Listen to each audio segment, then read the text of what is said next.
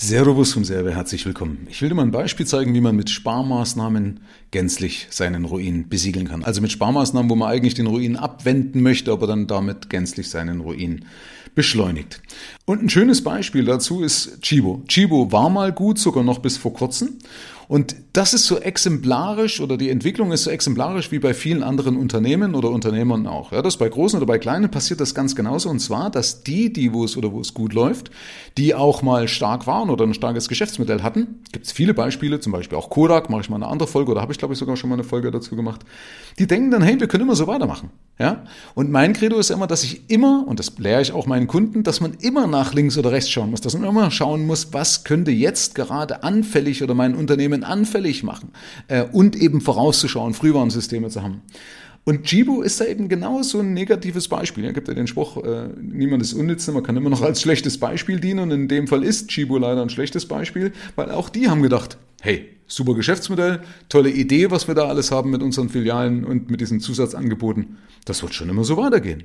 So, was ist aber passiert? Irgendwann ist dann der Umsatz eingebrochen, ist die Marge eingebrochen. Beispielsweise jetzt wegen Kaufzurückhaltung, wegen Lieferengpässen, wegen Inflation und so weiter. Und dadurch sind sie in die Krise geschlittert. Also ist jetzt nicht gerade so dramatisch, aber es ist auf jeden Fall das Ergebnis nicht so, wie es sein sollte. Was macht Chibo in Folge?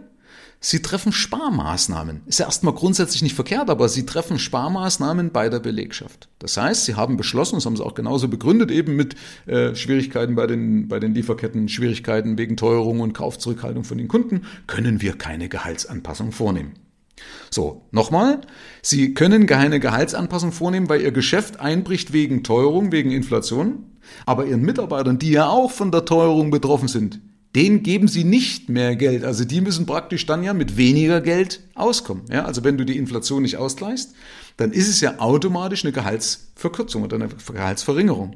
Und das so, das freut sich jeder Mitarbeiter drüber, oder? Ja, also stell das einfach vor, so, du bist in langjährigen Unternehmen drin und dann sagen die, okay, wir nehmen indirekt eine Gehaltskürzung vor. Wie fühlst du dich da wertgeschätzt? Erst recht in einem Markt, wo andere eigentlich nur mit dem Finger schnipsen oder, oder, oder rufen und du brauchst oder du wirst, wirst mit Kusshand genommen.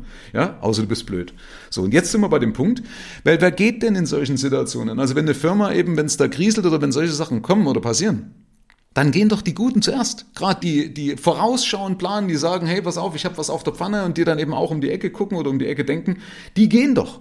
Es gehen die Guten, die, die du brauchst, um dein Geschäft am Laufen und zum am Laufen zu halten, um zum Wachsen zu bringen. Und die faulen Eier, jetzt in Anführungsstrichen, die bleiben. Also die, die phlegmatisch sind, die sich sowieso nicht verändern wollen, die auch bis jetzt keine Innovation weiter mitgemacht haben, die bleiben dann deinem Unternehmen erhalten. So. Und was ist die Folge davon? Nicht nur, dass dir Belegschaft fehlt, die wieder neuen Wind reinbringt, die neue Innovationen hat, sondern du kriegst damit für die Zukunft noch größere Probleme.